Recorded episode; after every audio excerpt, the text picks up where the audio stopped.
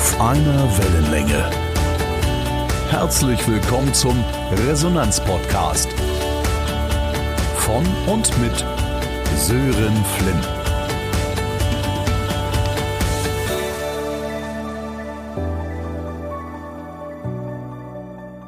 Zunächst Verzeihung für die etwas längere Podcastpause. Ich habe die Zeit um den Jahreswechsel genutzt, um nach einem sehr spannenden Jahr 2023 mal etwas abzuschalten, zu reflektieren und natürlich auch aufzutanken. Nun sind im Januar die ersten Keynotes und Trainings im wahrsten Sinne des Wortes über die Bühne gegangen. Ähm, mein Laden hat noch einen neuen Mediendesign-Anstrich bekommen und nun geht's auch wieder ans Podcasten. Die erste Folge dieses Jahres bezieht sich auf ein Thema, zu dem ich vor wenigen Tagen einen Artikel in meinem Resonanzletter veröffentlicht habe und nun aufgrund der schönen Resonanz darauf auch im Podcast sprechen möchte. Sympathie. Wer will nicht sympathisch auf andere wirken? Und wer will nicht ausschließlich sympathische Menschen um sich scharen? Also geht Sympathie uns irgendwie alle etwas an. Ist eine sympathische Wirkung dem Zufall überlassen oder können wir sie beeinflussen? Fragen über Fragen. Ich hoffe jedenfalls, das Thema klingt sympathisch für dich. Machen wir uns auf den Weg.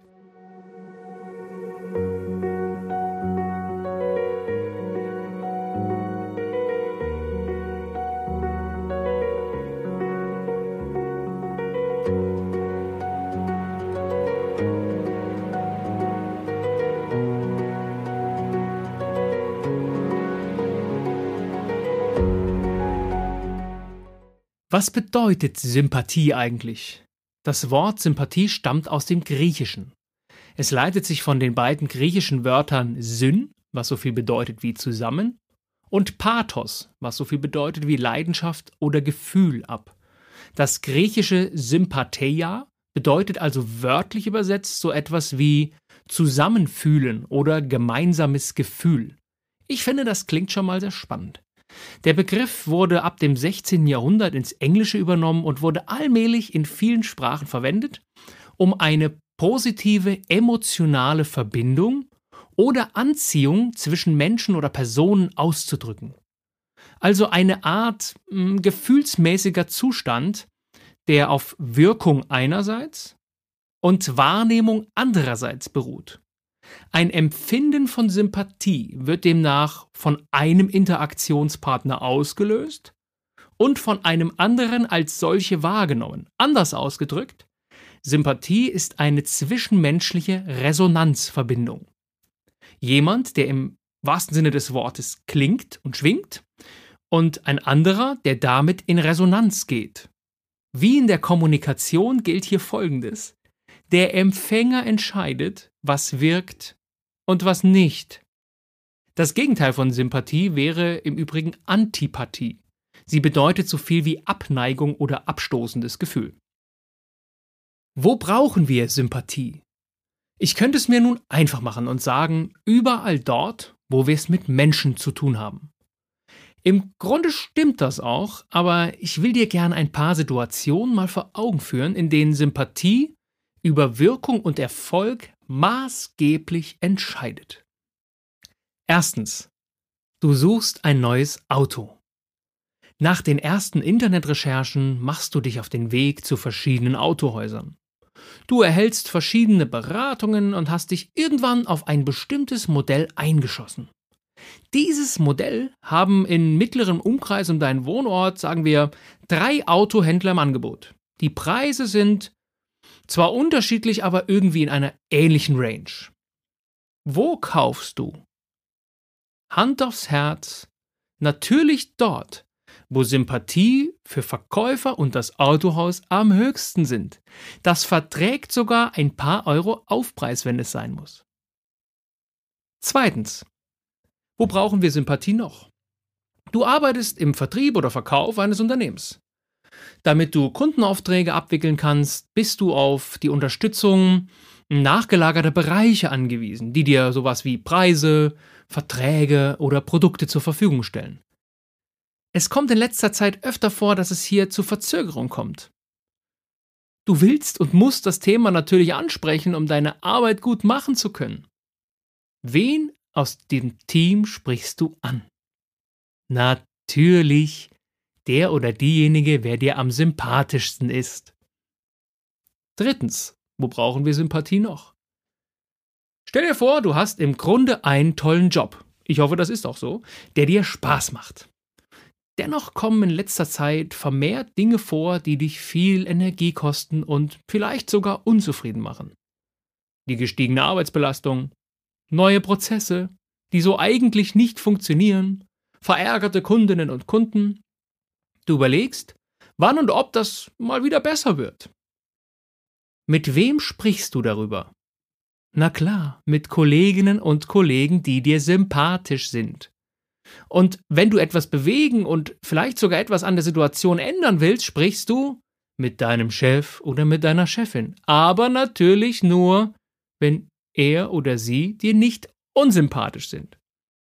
Daran sehen wir wieder einmal die Art der Verbindung und Beziehung zu Mitmenschen, hier über Sympathie ausgedrückt, bestimmt darüber, was inhaltlich möglich wird und was nicht.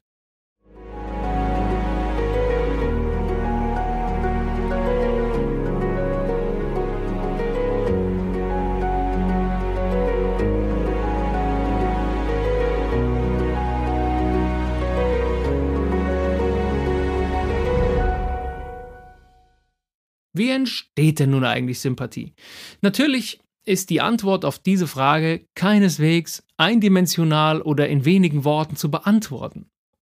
Es können zwar äußere Umstände auch Sympathien entstehen lassen, wie zum Beispiel ähm, das Erscheinungsbild eines Menschen, doch der Großteil von einer sympathischen Wirkung geht auf innere Werte und daraus resultierende Wirkung in der Welt zurück. Ich zeige ja in meinen Vorträgen und Trainings immer wieder gern das Experiment mit den beiden Stimmgabeln, wo die zweite Stimmgabel lediglich durch den Klang der ersten Stimmgabel wie von Geisterhand zu schwingen beginnt.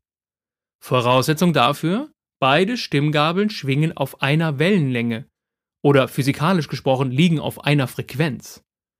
Zurück zu inneren Werten und Wirkung. Die Wellenlänge, auf der wir für andere schwingen, entscheidet also über Wirkung und keine Wirkung. Damit meine ich unsere Kommunikations- und Interaktionskompetenzen genauso wie unsere Werte, Überzeugungen und Gefühlszustände. Demnach im Grunde die Fähigkeit, sich auf andere einzuschwingen. Denn das sind wir Menschen der starren Frequenz einer Stimmgabel voraus, wir können sie verändern, wenn wir wollen. Einer der in Deutschland führenden Köpfe auf dem Gebiet der psychologischen Forschung dazu, Professor Dr. Joachim Bauer, formuliert es wie folgt. In sich selbst Spiegelungen anderer Menschen zuzulassen, sich durch ihre Ansichten und Empfindungen berühren zu lassen, scheint mit Sympathie belohnt zu werden. Der Sympathieeffekt überträgt sich nur, wenn die Person spontan und authentisch ist, das heißt, wenn ihr Ausdruck in Einklang mit ihrer tatsächlichen inneren Stimmung steht. Schauen wir uns das einmal genauer an. Was bedeutet das nun, wenn wir sympathisch auf andere wirken wollen? Aus dem zuvor zitierten Ansatz der psychologischen Forschung lassen sich aus meiner Sicht fünf wesentliche Impulse ableiten. Erstens. Wer stets in seiner eigenen Vorstellungs- und Wirklichkeitswelt unterwegs ist, wird nicht sympathisch auf andere wirken. Was bedeutet das? Es gilt, sich auf Mitmenschen und deren Erlebniswelt regelrecht einzuschwingen. Dazu gehört im Wesentlichen, seine eigene Vorstellungswelt in Frage stellen zu können, seine eigenen Antworten auch auf Richtigkeit überprüfen zu können, genauso wie auf Augenhöhe mit Mitmenschen zu interagieren. Mit anderen Worten, wer stets behauptet, Recht zu haben, wird wahrscheinlich wenig Sympathiepunkte bei anderen sammeln. Sympathie entsteht durch Zuwendung, Respekt und Wertschätzung. Zweitens. Spiegelungen, verbale wie nonverbale, erzeugen Sympathie, Sympathie auch Spiegelungen. Man geht in gegenseitige Resonanz. Oft ist das sehr unbewusst. Es gibt sogar Studien, die belegen, dass sich bei gegenseitig sympathischen Menschen sogar der Herzschlag angleicht. Irre, oder? Wenn wir uns sympathisch finden, spiegeln wir uns also unbewusst. Du kannst mal darauf achten, es funktioniert, versprochen. Wir alle kennen das berühmte Gähnen, was auf seltsame Weise ansteckend ist. Verantwortlich dafür sind unsere Spiegelneurone. Wenn der oder die andere uns übrigens gänzlich unsympathisch ist, klappt der Geneffekt nicht. Wir brauchen eine Grundsympathie oder zumindest keine Antipathie. Andersherum, spiegeln wir Menschen in deren Verhalten, kann daraus Sympathie entstehen. Natürlich nicht aus berechnendem Vorsatz heraus, sondern aus echtem Interesse und Zuwendung. Sympathien füreinander steigen, wo Menschen sich auf uns einschwingen und Spiegelungen hervorrufen. Unser Vokabular aufgreifen, unsere Begeisterung teilen, unsere Gestik aufnehmen. Sogar Kleidung. Trägt jemand einen ähnlichen Kleidungsstil wie wir selbst, entsteht eher Sympathie, als wenn das nicht der Fall ist. Psychologen würden formulieren, man kann im anderen bei sich selbst sein. Das klingt jetzt sehr pathetisch, meint aber genau solche Einschwingungs- und Spiegelungsvorgänge. Drittens. Faken ist kein probates Mittel, denn Sympathie ist eine Herz-zu-Herz-Verbindung und die lässt sich nur sehr schwer faken. Sie beruht auf Authentizität. Natürlich könnten wir auch Spiegelungen vortäuschen. Doch auch wenn das gut gemacht und gut trainiert ist, ist es am Ende nicht echt. Und ich behaupte, in der Vielzahl der Fälle spüren wir das auch. Wir alle kennen den Verkäufer oder die Verkäuferin, die zwar auf uns eingehen, uns bestätigen und Begeisterung teilen, doch irgendwie kommt das aufgesetzt drüber. Na, das liegt daran, dass es nicht authentisch, nicht echt ist. Authentizität bedeutet, das, was wir sagen, auch denken, auch meinen, auch fühlen. Ich komme zurück auf das zuvor angesprochene Zitat, wenn unser Ausdruck im Einklang mit unseren tatsächlich inneren Stimmungen steht. Handeln und Denken sind im Einklang. Das bedeutet Authentizität. Viertens. Sympathie entsteht immer in einer echten Begegnung, durch gegenseitige Wahrnehmung, Aufmerksamkeit und Zuwendung. Was meine ich damit? Sympathie geht also nicht zu nebenbei.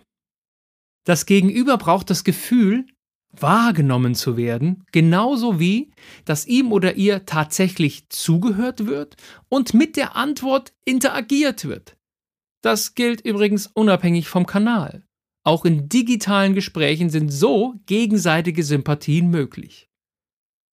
Blickkontakt, Zuwendung und Interesse klingen so, als seien das Standards oder Kleinigkeiten. Meine Erfahrung ist, Klammer auf, leider, Klammer zu, eine andere. Sie sind die wirkungsvollsten Mittel. Um echte Sympathie oder auch Resonanz zu spüren, machen wir uns das immer wieder bewusst. Fünftens. Sympathie beruht auf Haltung und Verhalten, nicht auf dem Zufall. Oft fragen mich Menschen danach, ob man Dinge wie Sympathie, Authentizität und auch Resonanzkompetenz lernen kann. Ja, wenn man will. In meinen Resonanztrainings darf ich immer wieder erleben, wie sich Menschen damit auseinandersetzen und ihr eigenes Verhalten reflektieren und viel bewusster wahrnehmen. Sich mit einer sympathischen Ausstrahlung zu befassen bedeutet in erster Linie zwei Dinge Selbstreflexion und Persönlichkeitsentwicklung. Das kann sogar richtig Spaß machen. Aber wie gesagt, der Wille zählt weitaus mehr als die Skills. Kommen wir zu der vielleicht alles entscheidenden Frage bei diesem spannenden Thema. Müssen wir immer sympathisch auf andere wirken? Keineswegs. Aber dort, wo wir Menschen bewegen und gewinnen möchten, allemal. Ein paar Beispiele hatte ich zuvor schon genannt.